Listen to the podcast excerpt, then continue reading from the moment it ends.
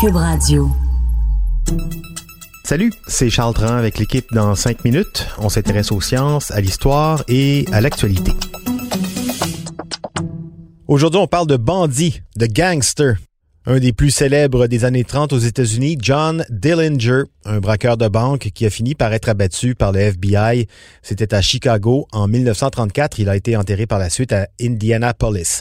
Son cercueil est même enfoui sous plus de deux tonnes de béton pour, paraît-il, empêcher les indésirables de profaner le célèbre cadavre. Bon, ça c'est la version officielle. En fait, sa famille pense que ce serait pas lui qui sera enterré là et que la police voulait surtout que personne ne puisse vérifier qu'elle n'avait pas pu se débarrasser du criminel. On en aura bientôt le cœur net puisque la descendance de Dillinger a demandé une procédure pour déterrer le corps ce 16 septembre. En attendant le résultat, Baptiste Zapirin nous raconte la vie de ce John Dillinger. Un héros, un Robin des Bois américain.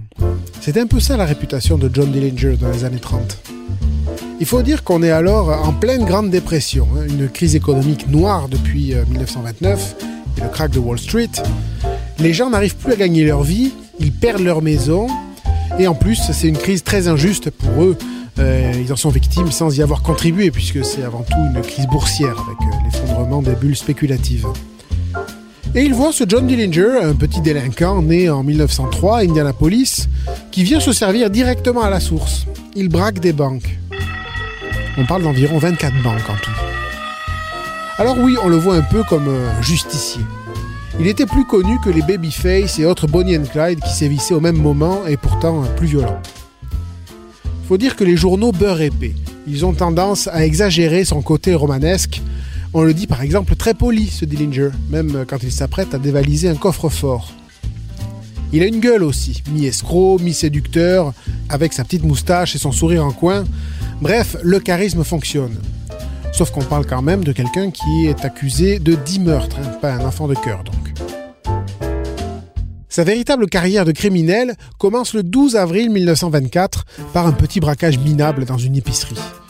Il vole 50 dollars à l'aide d'un ami, frappe et menace du monde avec une arme non chargée. Et il se fait arrêter en quittant les lieux. Pas bien glorieux.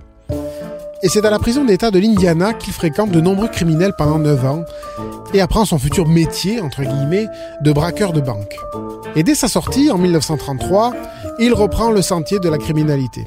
Il sort en mai, braque une banque en juin, une autre en août, et retourne en prison en septembre. Quand la police fouille ses affaires avant de l'incarcérer, il trouve un plan, une méthode écrite pour s'évader. Alors Dillinger dit tout, mais quatre jours plus tard, huit de ses camarades s'échappent exactement selon son plan, en faisant introduire des armes par la buanderie grâce à des complices. Et le 12 octobre, ben, c'est son tour.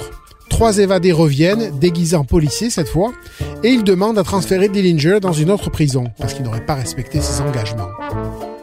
Quand un agent leur demande leur papier, ils l'abattent, et Dillinger est évacué. C'est à cette occasion, en octobre 1933 donc, que naît ce véritable gang de criminels qui va ensuite voler de l'argent dans des banques de l'Indiana, mais aussi des pistolets, des mitraillettes et des gilets pare-balles dans des postes de police. Ils tuent d'autres policiers, mais ils finissent par être arrêtés le 24 janvier 1934.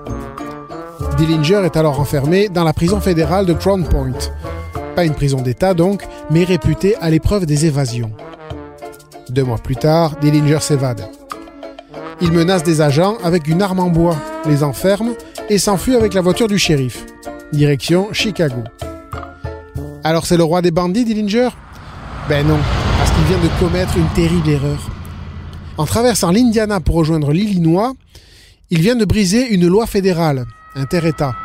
Résultat, il a maintenant le FBI sur le dos. La police fédérale a désormais le droit de le poursuivre activement et ne va pas se gêner le jeu du chat et de la souris va se poursuivre jusqu'au Wisconsin. Dillinger va même décider de recourir à la chirurgie esthétique pour leur échapper. Il change de face, tente de brûler ses empreintes digitales à l'acide pour retourner à Chicago, une grande métropole où il pense se fondre dans la masse. Et là, il mène une vie qui lui plaît. Il assiste à des parties de baseball professionnelles, il va au cinéma, et peut-être qu'il finit par relâcher son attention. Son heure arrive le 22 juillet 1934. Dillinger quitte le Biograph Theatre où il vient de voir un film avec Clark Gable. At about 10 o'clock, Dillinger walked out of the theater with his mouse. The federal agents were watching. Le FBI l'attend, informé par une femme qui l'a reconnu. Dillinger sensed that something was wrong. Dillinger repère les agents, tente de fuir par une ruelle, tire des coups de feu. Mais il est abattu. But a federal agent beat him to the draw and sent a bullet crashing through his skull to emerge beneath the right eye. Ironie du sort, hein, le film qu'il venait de voir, c'était Ennemi public numéro 1.